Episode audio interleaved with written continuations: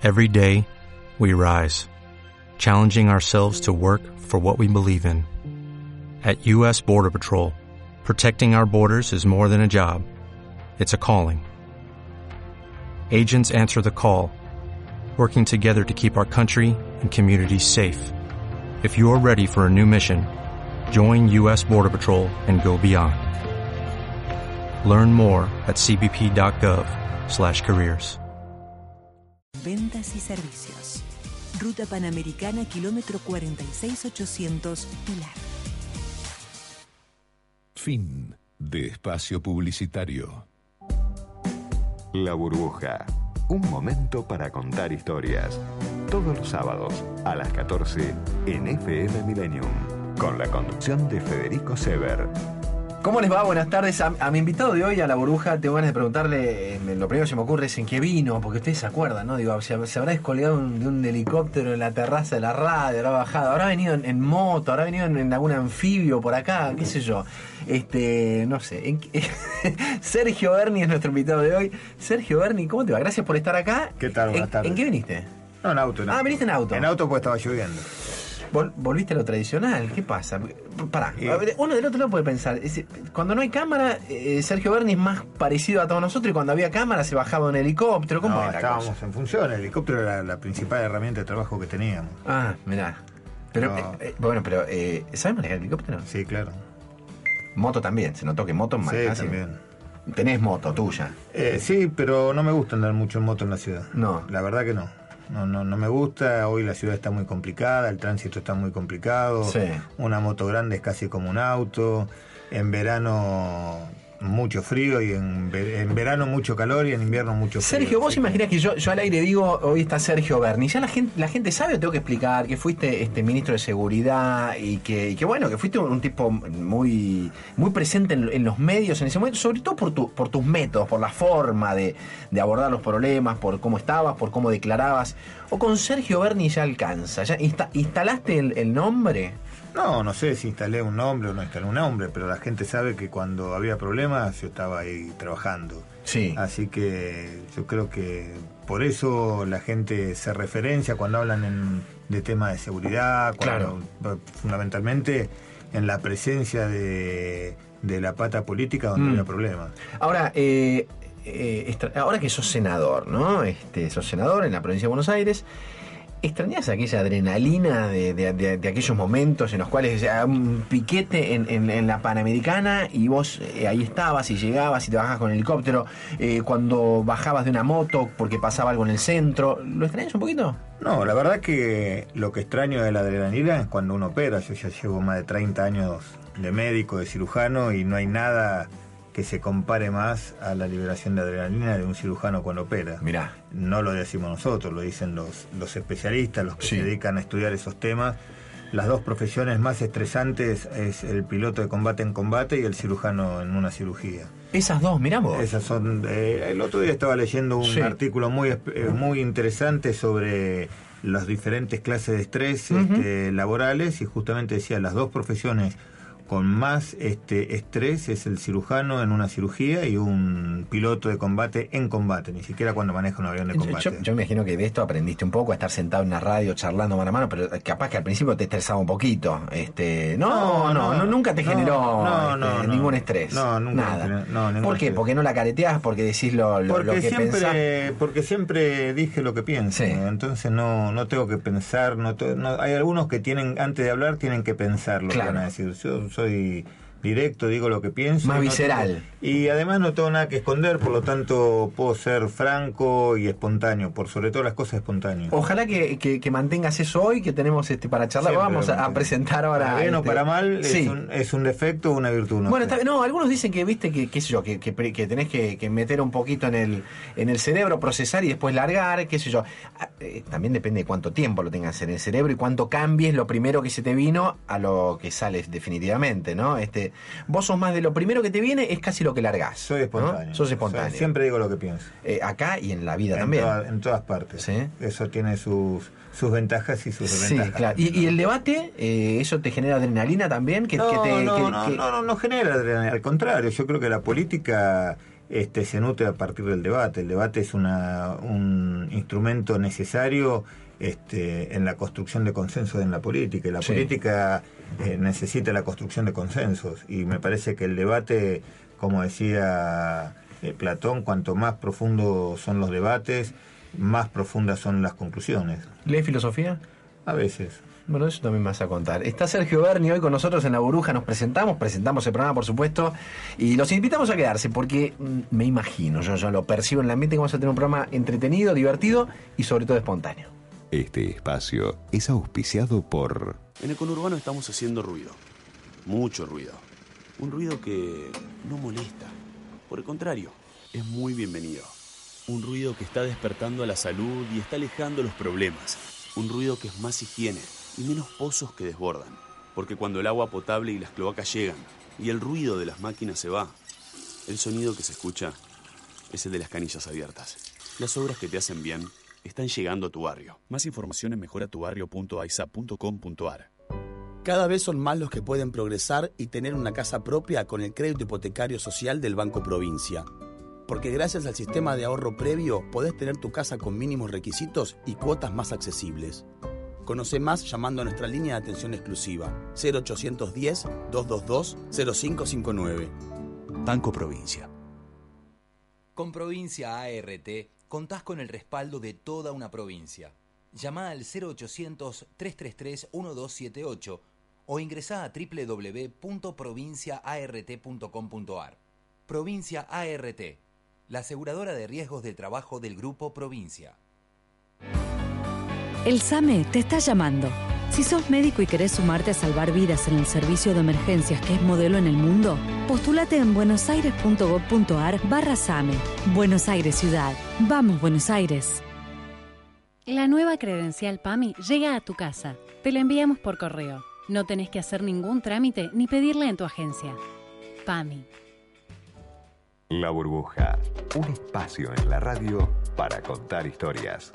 Bueno, charlamos, vamos a charlar. Hoy está Sergio Berni con nosotros. Eh, ¿Se acuerdan ustedes, Sergio Berni? Sí, a veces parece que yo este, estoy como machacando sobre la idea. Ex ministro de Seguridad, ¿durante eh, qué periodo, Sergio? 2012-2015. 12-15, o sea, tres años estuviste. Cuatro. Cuatro años. Cuatro años. De mucha acción.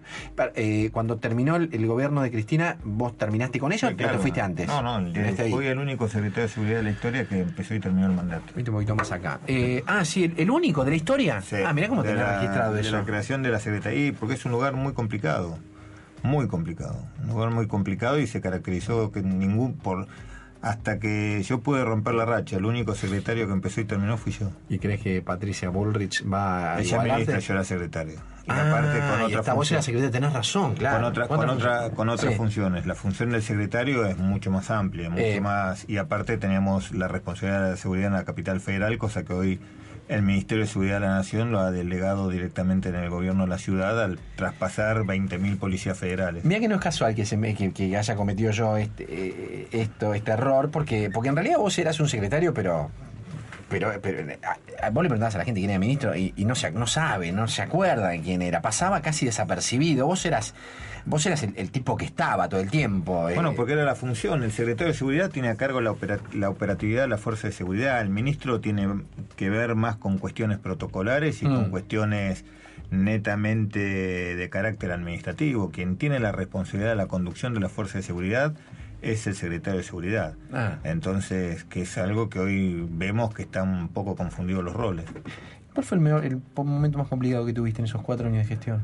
Para mí el momento más complicado de la gestión en lo personal no fue siendo secretario de Seguridad, sino siendo viceministro de Desarrollo Social, que teníamos a cargo también todas las emergencias del país, una emergencia muy grande que hubo en la, en la ciudad de Rosario, después de una tormenta de 24 horas que destruyó más de, no me acuerdo, pero era impresionante la cantidad de techos que todo- toda la periferia de, Ros- de Rosario quedó arrasada por el granizo que cayó y el viento y se volaron, no sé, era impresionante, miles y miles de techos. Me Mirá. acuerdo que Lifting, el quien hoy es gobernador, Sí. era el intendente y la ciudad estaba muy, muy, muy, muy complicada y fuimos nosotros a trabajar y, y fueron casi 10 días sin parar. Fue, fue muy, muy complicado. La situación social de Rosario muy complicada. Fíjate vos, La gente muy, muy complicada. Fue para mí, la, y comparto con, la, con todos los compañeros de trabajo que nos vienen, que trabajamos en desarrollo social y en, en la Secretaría de Seguridad, que el momento más difícil en cuanto a, la situación, sin duda fue ese. Y la luz de Tartagal también fue difícil, complicado peligroso, porque estábamos trabajando en un lugar muy peligroso. Sí, cierto, claro, me acuerdo de ese momento. Sí, sí. No, no fue los, los momentos más... Y el lindo americano, cuando cuando entramos al lindo americano, que entramos eh, inclusive con una lluvia de, de- de- de balas, este, había más de 16.000 personas tomando el predio, una confusión terrible, ocho muertos que nadie sabía dónde estaban. Eh, los momentos más difíciles de gestión siempre fueron en desarrollo social. Me- me- eh, No, decime- en seguridad. de- decime si no. Este, uno tiene la sensación, y esto, y vos me lo estás diciendo ahora, lo- los momentos y lo más complicado, pero eh, sos, sos un tipo duro. Vos, vos, eh, me hablaste de la luz de Salta. eh, difícil por trabajar, por la situación, pero sos un tipo de, de conmoverse por lo que veías que le faltaba a la, a la gente más humilde, más necesitada, que en realidad es la que, la que primero sufre este tipo de, este, de- desastres, como fue el, el desastre meteorológico climático que sacudió Sí, aquella por parte. supuesto, obviamente, si no uno no podría, si no fue, si no se conmoviera por esas cosas, no, no podría estar trabajando en un lugar tan delicado como ser el viceministro de Desarrollo Social eh, con Alicia Kirchner. El problema más allá era toda la situación social, la tensión, el conflicto, el lugar, como decía, el lugar de Tartagal era un lugar donde de, de mucha peligrosidad por donde la, la zona donde estábamos trabajando, por la inestabilidad del terreno, este el lindo americano con 16.000 personas ocupando este el predio y cuando llegamos este, tuvimos que en- es- esquivar las balas para poder entrar. Eh, no, fueron momentos complicados y por eso siempre eh, resalto, la- pasaron desapercibidos por ahí, pero fueron los más complicados. ¿Se dijeron muchas cosas sobre vos que no eran verdad durante tu gestión? ¿Cómo que? No, no, digo en Ah, general, bueno, qué sé sí, yo, digo, cuestionamientos o cosas que, no, No, sé. siempre, siempre ¿Sí? se dicen muchas cosas que na- nada tiene que ver con la ¿Qué realidad. te- ¿Alguna bueno. te dolió particularmente más que alguna más que otras? No, no me duele porque sé que es parte de la parte del folclore de, Mm. de- de la política opositora, Ah. decir, y de la política de comunicación de algunos medios, ¿no? Que siempre tratan de desvirtuar, este, miente, miente, miente, que algo que, eh, quedará. Así que, pero no, no, por supuesto que no, no es lindo, no es grato, pero bueno, uno se, se acostumbra, se va endureciendo Mm. ¿Ah, sí? ¿Te, te endureces? Sí, se endurece el pero vos sos, vos sos- sos un duro de, de- de- así de, entrada o no? Digo por la formación que, que, no, que tenés. no, ¿o duro no, no, no, no, duro. No. Yo soy, por, por el contrario, la formación que tengo, yo soy cirujano. Sí, está bien, cirujano bueno. es muy sensible. Está bien, sos sensible, Ahí- pero, pero no, no, no te podés conmover cuando estás ahí en No, plena conmover- cirugía. Conmover uno se conmueve, sí, por supuesto que se conmueve y cuando a veces tiene que operar y, y se encuentra cuando abre con un diagnóstico totalmente distinto, que no, no es grato comunicárselo al paciente y que a veces no hay mucho para hacer. Por supuesto que uno se conmueve, pero es parte de la profesión y lo tiene que asumir como tal. ¿Cuál es tu especialidad? Cirujano. Eh, ¿Seguís ejerciendo? Sí, uno, eso es como andar en bicicleta, no se pierde nunca. Mirá vos, pero, pero, pero no sé, digo, en la, en la práctica, este, Sí, sí. ¿cómo es? hecho- ¿Dónde? ¿Dónde? De hecho, ¿Dónde- de, hecho, operás? de hecho, yo sigo siendo médico de planta del hospital más austral de la Argentina continental. Eh, yo fui, ahí empecé mi carrera hospitalaria, terminé la, la especialización, me fui al sur a 28 de noviembre, ahí en el Hospital San Lucas, es el hospital más austral de la Argentina Pará. continental. ¿Dónde estudiaste vos? En la UBA. En la UBA. En la UBA. ¿Y por qué decidiste irte al sur? Porque primero siempre me quise ir al sur, siempre mi, mi idea era irme a Ushuaia. Y bueno, después este, ingresé en el ejército, hice la especialidad de cirugía en el ejército Mm. y me salió como destino Rospentec, que Rospentec es la última unidad que tiene el ejército en el país, Sí. aquí al sur, contra la frontera. Y bueno, me fui para allá y, y empecé mi carrera hospitalaria en, en el Hospital San Lucas.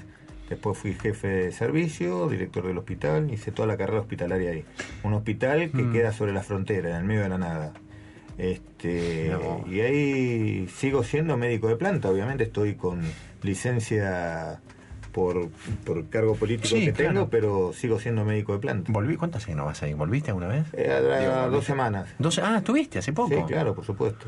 Voy permanentemente. Tuve toda una vida en el sur. Mirá vos. ¿Y con qué te, te gusta volver? Sí, me encanta. Me gusta mucho. El sur me gusta mucho. Me gusta mucho. Lo único que no me gusta es cómo está, parece mentira, cambiando el, el- el clima. Es impresionante. ¿Por qué? ¿Cómo? Y hace, yo vine hace dos semanas, el 25 de mayo, me acuerdo, eh, y fui al acto del 25 de mayo en Chaltén. Eh, históricamente el 25 de mayo era como que marcaba un hito a lo largo del año y, íbamos a saber cómo venía el invierno de nieve por la cantidad de nieve que había caído hasta el 25 de mayo. ¿Y con qué te encontraste ahora? Y nos encontramos que fuimos en camisa. Qué bárbaro. Nada de nieve, lluvia, lluvia, lluvia. Está cambiando este, precipitadamente Mirá el clima y se ve, se ve mucho en el sur. Y bueno, en donde estaba, ahí en 28 de noviembre, eh, teníamos una pista de esquí que ya a esta época del año ya se estaba esquiando. bien, una pero- pista de esquí muy precaria, Sí, ¿no? Que la, sí.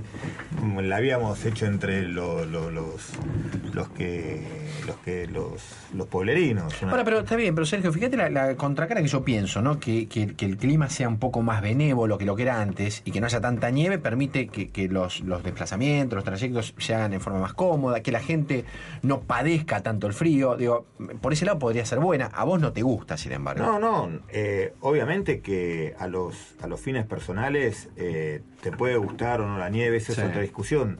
Nosotros eh, justamente ya para el 25 de mayo eh, la ruta quedaba bloqueada. Claro, claro. Este, hasta fines de agosto, principio de septiembre, uno tenía que este, guardar todo, tener una despensa con todas las, las provisiones para pasar todo el invierno, porque no, no había forma de llegar a Río Gallegos. Esto quedaba a 300 kilómetros de Río Gallegos, el- el- la ruta se cortaba permanentemente, inclusive por ahí uno salía para hacer 300 kilómetros, a veces tardaba 10 horas, 12 Ah. horas en colectivo.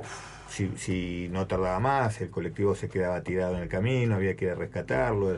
Vivíamos, por lo, no teníamos gas, dormía en una bolsa de dormir durante varios años. Durante varios años teníamos que dormir en una bolsa de dormir porque no había gas y el gas era en tubo y un tubo en invierno eh, dura la mitad de lo que dura en, en el verano, no solamente por el consumo, sino porque se congela. Teníamos temperaturas de 15, 20 grados bajo cero.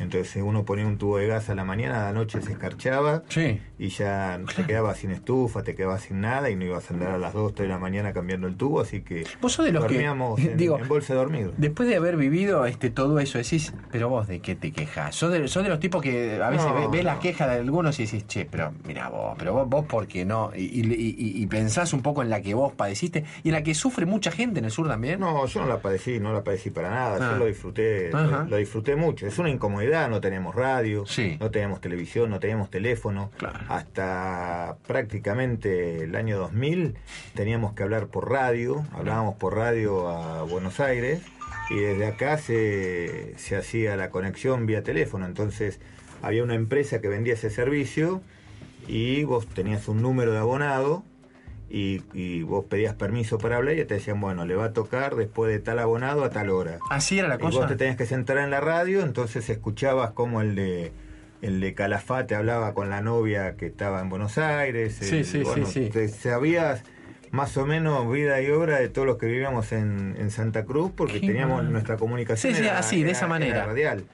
Y este y bueno, así uno se acostumbró a vivir y no la sufrimos para nada. Che, pero y Sergio, ¿y tu familia de dónde era? Vos, vos che, De de, de, chico. de Capilla del Señor. ah, Mi ah, padre ahí te Capilla del criaste Señor, vos. Yo nací ahí en Capilla del Señor. ¿Y qué hacía tu papá ahí? Mi papá también era profesional, era odontólogo, Odontólogo. Era, era cirujano. Mirá. Este, y bueno, tenía su consultorio en Capilla del Señor, también acá en el centro. Sí. Y bueno, yo vivía ahí hasta que me vine a estudiar a Buenos Aires. Te viniste a estudiar a Buenos de Aires. chiquito, sí. Y, a- y ahí, este, digamos, estoy pensando cuándo descubriste tu vocación. Eh, eh, de, de chico ya la Eh, yo tenías? creo que de chico, ya cuando era como una, una admiración por mi padre que me hizo seguir la, la misma carrera que él. Eso ¿no? era. Sí, y es lo que veo hoy con mi hijo, ¿no? Mi hijo tiene cuatro años, le preguntás qué quiere ser y quiere ser doctor. Doctor y soldado. Quiere ser doctor y soldado. Sí. Y tiene cuatro. Y tiene ¿Cómo cuatro se años. llama? Juan. ¿Y, a vos te gustaría que fuera eso o no? Me gustaría que, que, que, haga lo que a él lo haga feliz, lo que a él lo haga feliz, que le, pero bueno, es como que la pasión yo creo que se, se transmite. Sí, como la claro, es se eso. transmite, es- no se hereda, pero se transmite. ¿Es el único hijo que tenés? El único hijo que tenés. ¿Para cómo dijiste que se llama? Juan. Juan. ¿Está- ¿Compartís tiempo con Juan? Sí, claro, por supuesto. ¿Sí? Es más, ahora ya que estoy por acá cerca, lo voy a buscar al colegio. Voy a buscar. Qué grande. Una vez se piensa, digo, que, que no sé, eh, porque eh, lo has tenido de grande a Juan. Eh, ¿Qué edad tenés, Sergio? 56. Mirá, lo tuviste a los 52 años. O sea. eh, y lo puedes disfrutar igual. Cuando, cuando No, nació mucho Juan. más. Más. Sí, por supuesto. No dijiste, más. che, pero qué lástima. ¿Por qué no, por qué no antes no lo tuve antes? No, hubiera estado... no, no, no, no, no. La verdad que estoy muy contento, muy Sí. contento, muy feliz. Este, me parece que vino en el momento justo, Mm. en el momento donde uno ya eh, piensa de otra manera, reflexiona de otra manera, tiene más tiempo para Sí. la familia. Este, yo creo que si, vol- si volviera a pasar lo mismo, ojalá fuera de la misma manera. Y vos no te no, no pensás, digo, cuando, no sé, ponele dentro de 20 años, Juan 20 y pico, este, vos mm, no, no vas a estar con la energía que estás ahora. Que ¿Por yo- no? o, o ni lo, bueno, sé yo, no sé, si 56. Dios lo permite, sí. si no, está, está bien, está bien que lo pienses así, Si está fenómeno. permite, sí. y, y por eso, ni siquiera, en eso ni siquiera pensás. En mes, ha- hago planes para cuando él sea grande. Ah, ¿sí? Sí, sí, sí. Sí, por supuesto. Yo siempre. A, a mí me quedó una, una asignatura pendiente que fue terminar la carrera de ingeniería. Mirá. Hice medicina, hice abogacía. Este, pero bueno, en aquella época cuando. Porque cuando yo empecé a estudiar medicina, allá Sí. por el año 80 más o menos, eh, iba a hacer este. Quería hacer la especialidad que se dedicaba a eh, generar todo la- el equipamiento médico necesario. Y había que hacer o médico o ingeniero. Y yo hice las dos carreras al mismo ¿Viste las tiempo. dos? Después, bueno, por otras cuestiones tuve que viajar al exterior, después se, se hacía muy difícil este, estudiar ingeniería a la distancia, así que seguí con medicina. ¿Y cuánto te queda de ingeniería? No, ya pasó de esto, pasó Ah. hace 30 años. Pero pará, ¿qué, ¿la tenés que arrancar de cero? ¿La querés arrancar de cero? Sí, por supuesto, ya pasaron 30 años. Pero, Pero qué ganas, pero ¿por qué no te dedicas a- Si mi hijo estudia ingeniería, en, la- en mi cabeza... sí, Hacerla juntos. Hacerla juntos, sí, por supuesto. Qué bárbaro, che.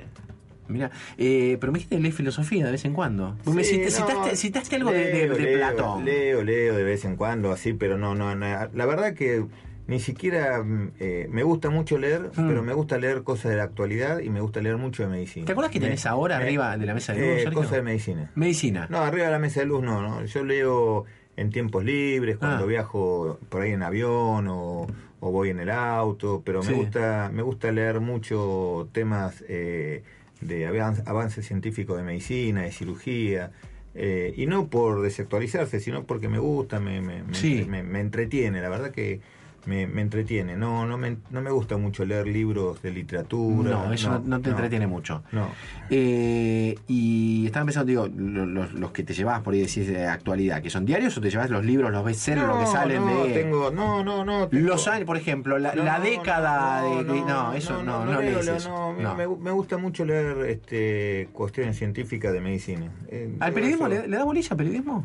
Me- poco y nada. No, Poco y nada. Lamentablemente le creo muy poco. ¿Le crees poco? Ya le creo poco. Mirá. No, no, ya ni, ni leo el diario. ¿Por qué, qué, qué te hizo de, de- de- No, de dejar nada, de creer? pero o- me parece que está tan tan ideolo- ideologizada la, Mm. la, la comunicación que perdió su objetividad. Entonces, cuando pierde su objetividad, ya una noticia no sabe si es verdad, si es mentira, cómo se manipulan los títulos. Bueno, solo sabés cuando se habla de vos si es verdad o mentira. Cuando, No, cuando eh, se habla de vos, ahí la tenés clarísima. eh, Vos sabés decir, che, a mí no me la van a contar porque yo la viví. Sí, por eso. ¿No? Y, y he visto cada cosa y eso te hace perder el entusiasmo. O sea, ya cuando perdés credibilidad, perdés entusiasmo, entonces no te entusiasma. Leer un diario hoy no te entusiasma. ¿Y alguna cosa que en su momento de gestión no se señalaron de vos y dijiste, che, ¿y esto, ¿cómo se enteraron de esto? ¿Cómo se dieron cuenta? No, no, porque yo era muy transparente, Ah. no, no, no, no había cuestiones, y todo lo que era confidencial siempre fue confidencial. Sí. Hay temas que son confidenciales, sí, cuestiones, hay por cuestiones que son estrictamente confidenciales, que tienen que ver con la seguridad, Ajá. así que, pero... Y, eso, y eso pudiste mantener la confidencialidad. Nunca, pudiste- nunca, nunca se nos filtró nada. No. Las, las cuestiones que no se tenían que filtrar por, por, porque los pedían los jueces, Sí. jamás se filtró nada. ¿Cómo era tu relación con la expresidenta, con Cristina? y la relación de un secretario con un presidente. Yo No. hace 30 años que trabajo con Cristina. Pero, eh, fantástica, era buena, era muy Sí, buena. Claro, por supuesto. ¿Y hoy cómo es? de la misma manera. Ah, ¿Seguís en contacto? Sí, claro, no de la manera tan fluida como, como cuando era secretario, porque era una cuestión de todos los días. Sí. Pero porque la presidenta se involucraba mucho en los, los problemas diarios. Hoy ya no tenemos esa, esa responsabilidad, por lo tanto la comunicación sigue siendo como, como debe ser, pero no con la fluidez de siempre. Eh, ¿Tiene que volver a ser candidata a la presidencia o no? tiene que hacer lo que sienta que tenga que hacer y lo que el espacio político determine que tenga que hacer. Todos nosotros somos militantes. La presidenta de Cristina para abajo, nosotros somos todos militantes. Yo lo de tu gusto, de, lo que a vos te gustaría, no sé. Sí, te gustaría. ¿A, qué, militante nuestro de nuestro espacio no le gustaría que sea mm. presidenta? Ahora, también sabemos que somos militantes y eso lo tiene que la, la, estrategia electoral la, la, marca el espacio político en su conjunto, no es una decisión personal de cada uno de nosotros. Y en ese sentido, este, la presidenta es una militante más así la consideras, una No, no es que la considero. Eh, ella se considera y actúa como tal. Sí. ¿Con la gente de la cámara te llevas bien? Sí, sí, sí, me llevo. ¿Te llevas? Me llevo, no, no, no soy parte de, no. de la cámpora, este, tengo mis, mis diferencias hacia mm. adentro, pero son diferencias de forma en muchos casos, no de fondo. ¿Y diferencias generacionales también? ¿Tiene que ver con un poco con eso también? No, no creo que sean diferencias generacionales. Creo que tiene que ver con, la experiencia de cada uno, con la forma de vida, pero ni bueno ni malo. no, no quiero decir que esté bien ni que esté mal. Mm. Y está bien que cada uno tenga diferencias. Y diferencias en forma, pero en de fondo ninguna. Eh, ¿Tenés causas en la justicia, Sergio, vos? Y por todos lados hay causas. Ah, pero... lo decís, lo decís, pero ¿lo decís relajado porque no van a prosperar o no, porque... ninguna va, obviamente que este, con la total tranquilidad, pero es inevitable. Ser funcionario y no tener causas judiciales en este país es imposible. Imposible. ¿Cuál es la más complicada que tenés? No, ninguna. Complicada ah, ninguna. Complicadas no. Complicada ninguna.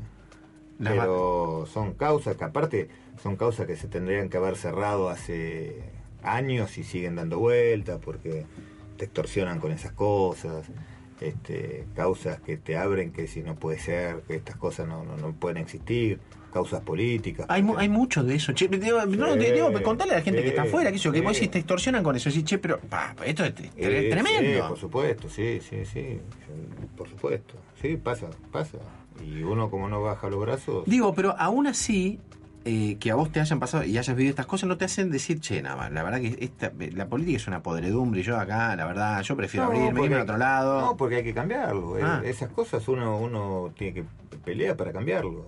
No, no, no es que uno está de paso, la política no es una fuente de trabajo. El que, el que cree que la política es una fuente de trabajo se, se se equivocó de, profesión. Hay unos cuantos, Sergio. Este, Me parece. hay, tipos que, duran, ¿cuánto duran? No duran mucho. No, no, no, duran mucho. Vos, vos trabajaste de muchas otras cosas. Hay gente que no trabajó de otra Por eso digo. Eh, médico de soldado. Hay gente que no trabajó de otra cosa más que de político y de la función pública. Toda mi vida. Toda mi vida trabajé de médico y de soldado. Fueron mis dos profesiones que siguen siendo. Sí. Este, la política lo hago como una, una vocación que uno tiene y no es una no, no, es el sostén de mi vida. ¿Tenés hobbies? Eh, no, no, no, Tengo, no tengo muchos hobbies. No tenés muchos hobbies. No, no, no. ¿Música escuchás? Eh, sí, pero soy muy muy conservador. me da la sensación de que te da no sé qué contar, pero, no, importa, no, no, yo escucho tango, folclore, no, bueno. no no soy de los que escuchan música clásica, no. de los que escuchan rock nacional. Pero son de, la... sí. No, yo escucho mucho folclore y tango. Folclore y tango, mira vos. Bueno, este es un, Sergio Berni auténtico, el que tenemos acá. Nosotros vamos a, hacer una, pausa, breve, respiramos un poco, nos tomamos algo que tenemos acá en la, mesa de la burbuja y enseguida seguimos charlando con el ex secretario de Seguridad Médico, soldado, actual senador por la provincia de Buenos Aires, Sergio Berni.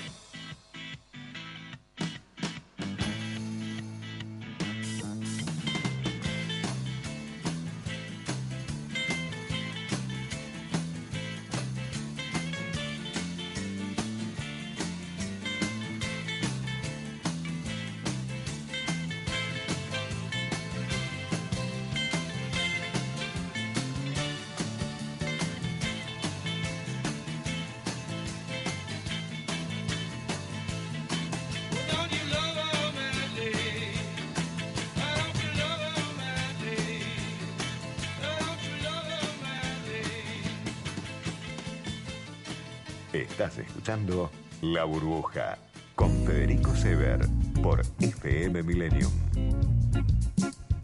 Con Sergio Berni en, eh, seguimos charlando en esta burbuja. Eh, Sergio, contame qué, qué, qué, qué es, cómo es, la- cómo es el, el día a día tuyo. Sos senador en la provincia de Buenos Aires por la segunda sección. ¿qué, Por ¿Cuál es la segunda, sección sección? electoral. La, sección, la segunda sección electoral va desde. empieza en Zárate y termina en el límite. por la ruta 8, termina en el límite con Santa Fe y por la ruta 9 empieza en Capilla del Señor y también termina allá por. eh, perdón, en la ruta 9 y en la ruta 8 en Capilla del Señor. ¿Y cuál es la problemática de esa zona?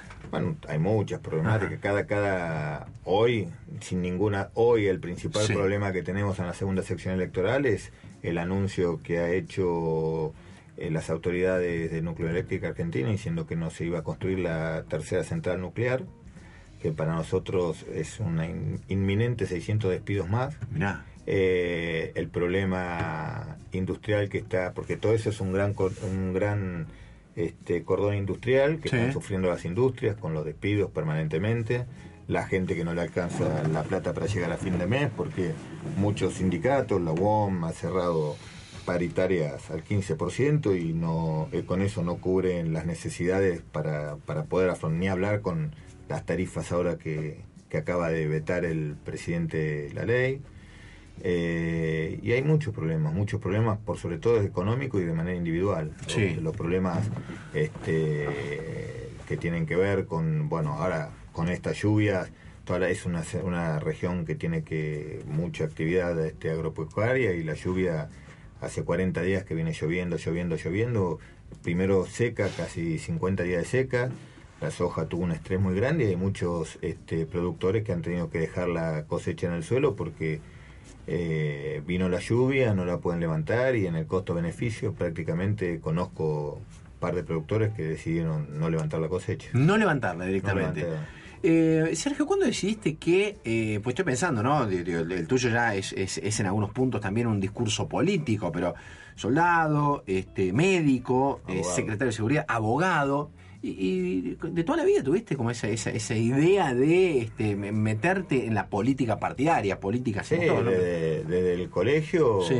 en, esa, en esa época no existía el centro de estudiantes, pero sí en la facultad, sí en la facultad ya estábamos. Ahí sí estabas en el centro de estudiantes, militábamos, ¿sí? Militábamos en el, en el Partido Justicialista y bueno, me fui al sur y lo primero que hice buscar Mirá. Este aquellos compañeros y ahí lo conocí a Néstor Kirchner en el año 89. 89, ¿te, ¿te acuerdas el, el día que lo viste por primera vez? Sí, claro, por supuesto. Aparte fue la segunda persona que conocí, o la tercera persona que conocí cuando llegué a Santa Cruz. No me digas. Sí, ¿Pero ¿Por porque- qué? ¿Que te fuiste a un café y él estaba sentado? tomando- No, porque mm, cuando en el 89, me- a ver, creo que fue 89, si mal no me equivoco, si no me equivoco, eh, me salió el pase, yo estaba en el hospital militar central, acá cerquita, Sí. y me salió el pase a Rospentec. Sí. En esa época Rospentec era el destino, era o por- te portás mal, te, te mandamos a Rospentec. Así era la cosa. Era, Era como. Siberia, ¿no? Te era, mandaban a Siberia. era tremenda. Sí. A, en- a tal punto que en, en esa época, eh, cuando a uno lo cambiaban de destino, tenía que pasar por la oficina de personal y te daban unos formularios que se llamaban PPS, que era el- para el- sacar los pasajes, ¿no?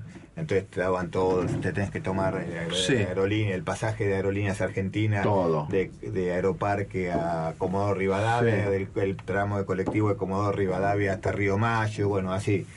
Cuando voy yo y me dicen Rospentec, nadie sabía ni si. Todo el mundo sabía que quedaba en el sur, pero nadie sabía dónde quedaba ¿Dónde? ni cómo llegar.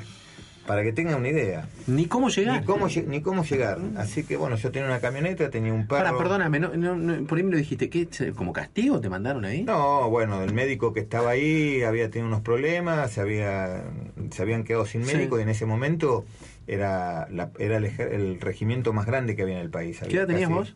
Y 24, 25 ¿Estabas solo? años. ¿Estabas de novio? No, ¿Estabas- no, soltero, No, sí, solo. de novio sí, pero estaba soltero. Bueno, pero tu novia, que che, che, mi chocho, nos no- vamos a juntos. No, no. Chao. estoy- no, empezaba a estudiar arquitectura. Adiós para siempre. Adiós para siempre. En realidad no un adiós para siempre, porque uno cuando se va piensa que es transitorio. En ese momento, carta, nada más. Ni carta. Ni ¿no? carta. El diario lo leíamos una semana después. Yo leía los diarios, la única, la única comunicación que teníamos con Buenos Aires era el diario y más o menos este, entre 5 y 7 días tardaba. Entonces uno iba Mm. leyendo el diario, yo me traía y leía el diario una semana y iba viviendo una semana atrasada. Entonces fue, fue, fue muy cómico porque, bueno, esto que te digo de Rosenthal, yo, eh, agarré mi camioneta, Mm.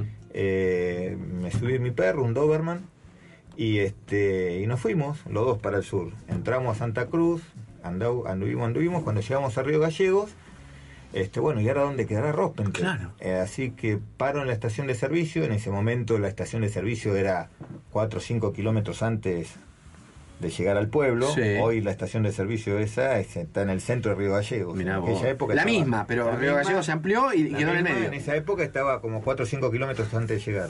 Paro ahí, le pregunto al cargo, cargo nafta, le pregunto al, al de la playa estacionamiento, me dice, no, sí, Rospen te queda por el lado del río Turbio, pero es muy complicado, el camino es muy peligroso. Hay que... Y justo entraba una, una camioneta Ford verde clarita que venía haciendo ruido como que se estaba desarmando por todo el camino. Para a cargar nafta y me dice, esa persona que está ahí eh, eh, viene de ahí, viene de ahí cerca. Entonces me acerco, le pregunto, bueno, la cuestión que resultó ser el intendente de un pueblo que queda a 15 minutos, a 15 kilómetros de Rospente, que se llama 28 de noviembre. Esos 15 kilómetros eran una hora de viaje. Una hora para 15 para kilómetros. 15 kilómetros. ¿Por qué? ¿Cómo era el camino? Porque el camino era intransitable. Intransitable. era. Entonces, bueno, me acerco, eh, nos ponemos a hablar. Cuando digo que tengo que ir a Rospente, que bueno, me explica cómo llegar, me mira así y me dice, pero cuánto, ¿cuántas cubiertas de auxilio tenés? Y una, como todos.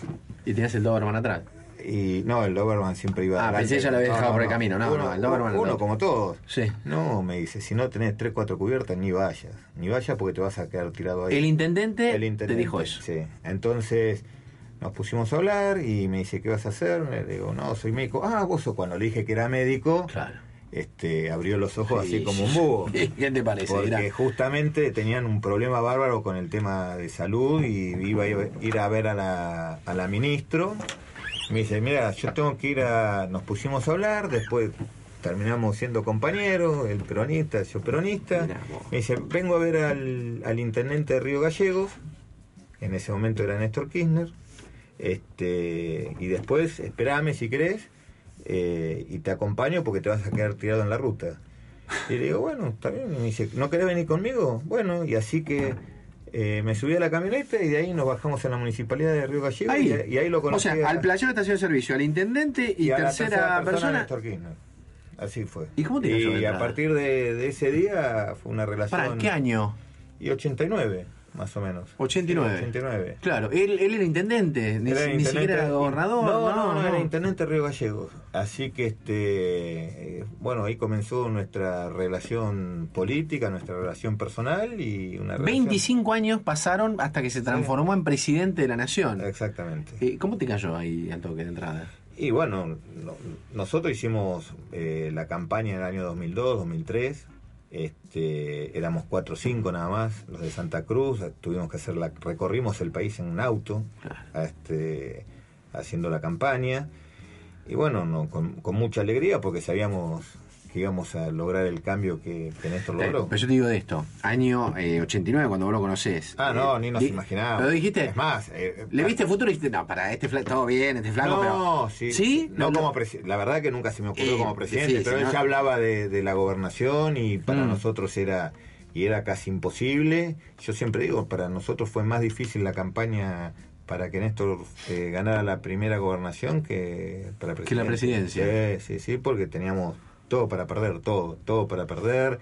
Este, distancias muy largas, las provincias eran muy largas, caminos intransitables.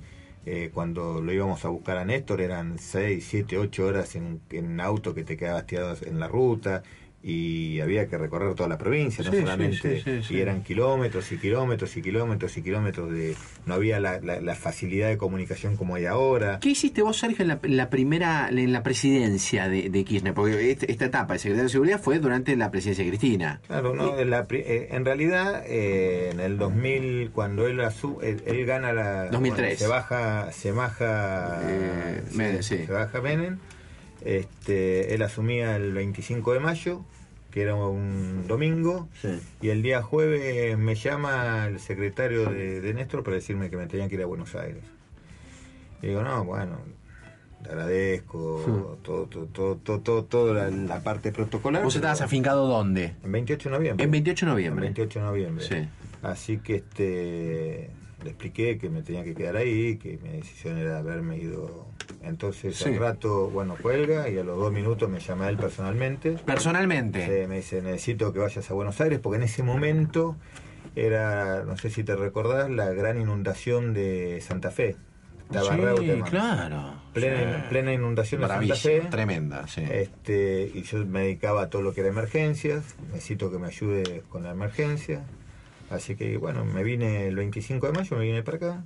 Este, empezamos a trabajar con la emergencia de Santa Fe y después surgió todo el problema y el conflicto piquetero. Claro. Este, me dijo que me encargara de eso y así que bueno, se fue dilatando, dilatando, dilatando, dilatando y cuando no era un- la inundación... los Era otra cosa. otra Sí, cosa. siempre, y bueno, sí. Y estuve hasta el 2012 eh, con Alicia Kirchner como viceministro.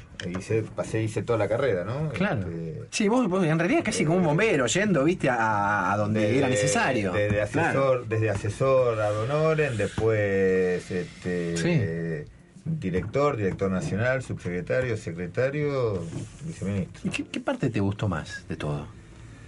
¿O que recordás con más cariño? decís, No, "Che, la que esto-". más me gustó como secretario de seguridad. ¿Te gustó? Sí, sí, sí. La disfruté, la disfruté en lo personal porque me había capacitado toda mi vida para Claro, eso.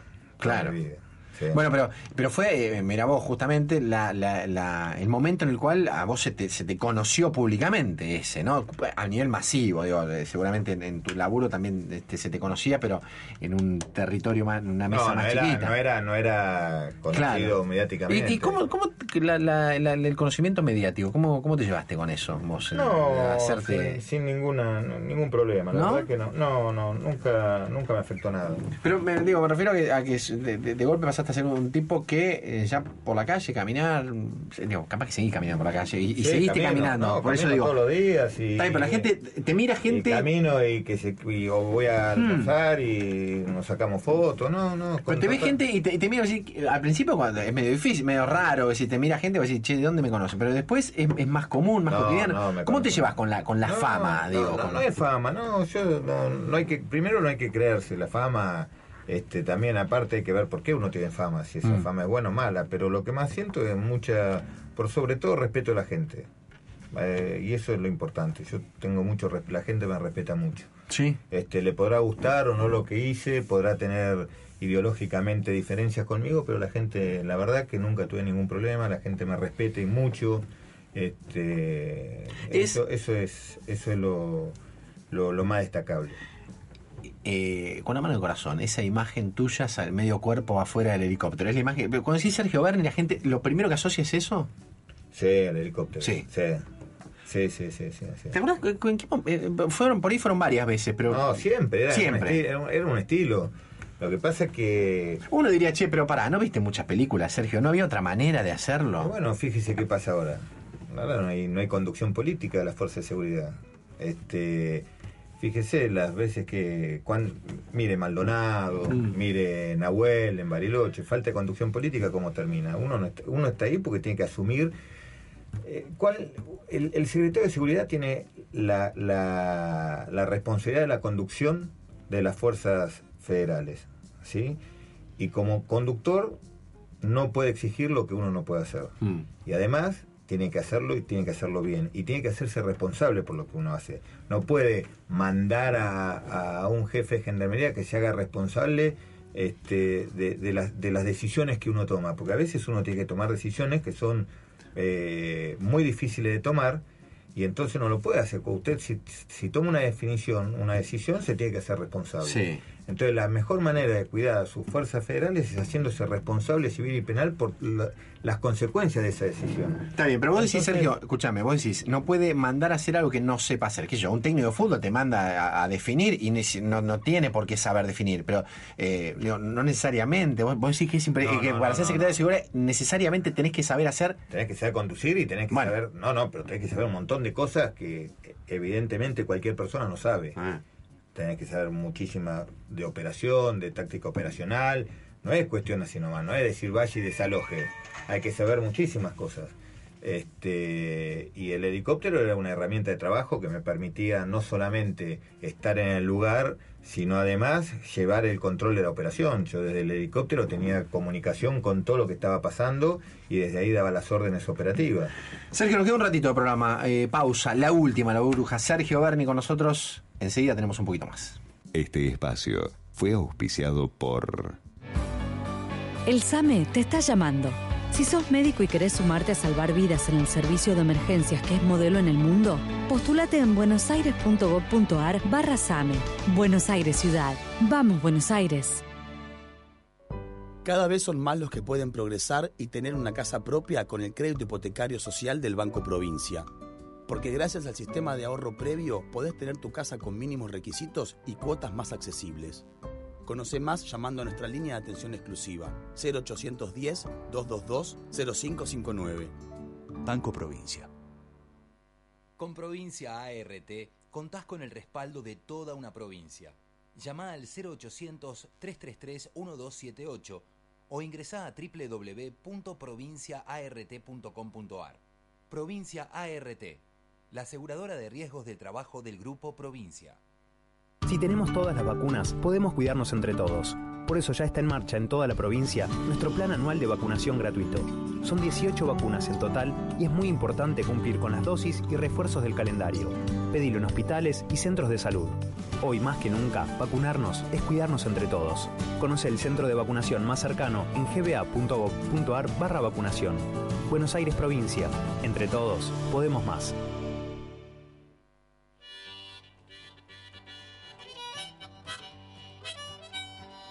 Honey, just allow me one more chance to get along with you.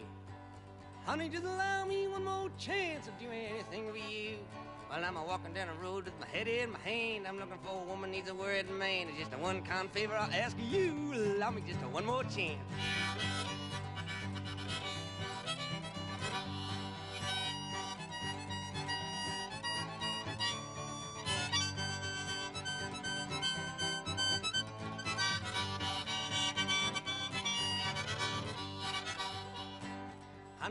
Allow me one more chance to ride your airplane.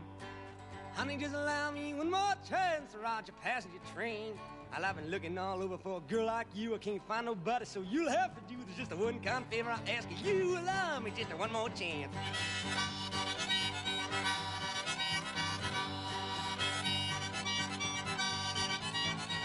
Woo-hoo.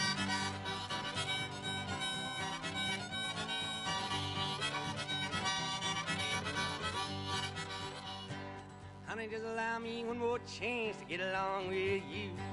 Honey, just allow me one more chance to do anything for you. Oh, yeah, looking for a woman that ain't well, no man just looking for a needle that's lost in the sand. It's just a one kind favor I ask you, love me just one more chance.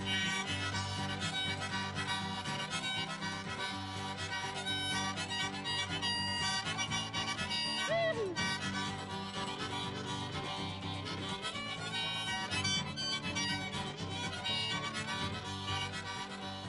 The one kind favor I ask you. Allow me just one more chance.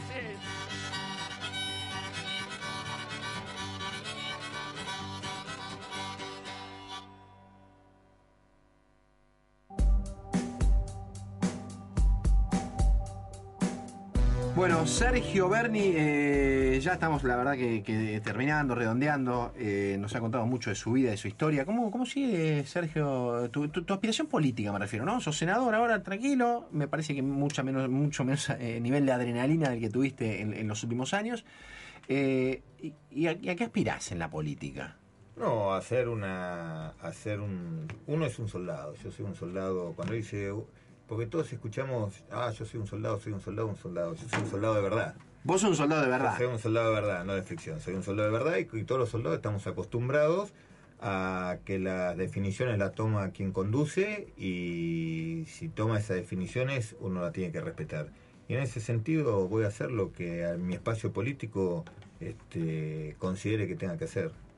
Estoy pensando no en esta- solamente de lo estratégico, sino también de lo táctico. En esta definición, ¿no? yo soy un soldado, de, con, con todo lo que se ha hablado so- sobre, la actuación de los militares y, y tanto, ¿no? En la, en la época de, de los 70, comienzo de los 80, antes de la, de la democracia. ¿Alguna vez te avergonzó eh, ser soldado, definirte como un soldado? Avergonzarme nunca, Ah. nunca. Al contrario, me siento, me siento muy orgulloso y he aprendido mucho. Mm. Obviamente que un repudio total, repudio total a todos los genocidas este, que hoy están presos, pero yo soy, el ejército no es eso.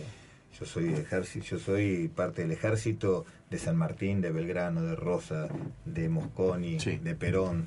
Este, no, no, yo creo que el problema es no, no, no fue un problema del ejército, sino de, de estos genocidas que, que, que en nombre del ejército cometieron todas estas clases de delitos. ¿En qué crees, Sergio, vos? ¿Tenés fe en algo? Sí, en Dios. ¿En Dios? Sí, mucho. ¿Sos católico? Sí. Mm, ¿Vas a misa? No, no voy a misa, pero creo mucho. Tengo, soy, eh, cre- creo en la, en, en la fuerza de la fe. ¿En el Papa crees? Eh, no, no creo en el Papa, me encanta el Papa, Mm. me encanta, me encanta, me encanta como líder político, me encanta como persona, este, me ha conmovido en más de una vez, este, pero no es cuestión de creer o no creer. ¿Tuviste vos la oportunidad de hablar eh, con Bergoglio en su momento o con Francisco Con una vez que fue? los. Con ninguno de los dos. No, nunca. ¿Te gustaría? Sí, por, me encantaría. Ah. Sí, me encantaría, por supuesto que sí. Mirá. Este, una persona que admiro mucho. ¿Qué otra persona admiras mucho? Eh, de lo religioso, bueno, Cristina es una persona, es una estadista. Yo, eh, la, la- la capacidad de visión estadística que tiene Cristina la he visto en muy poca gente. Eh, convengamos que cuando uno habla de un estadista diferente, a diferencia de un gobernante, un presidente, un presidente normal está pensando en el día a día y cómo lleva adelante su gobierno.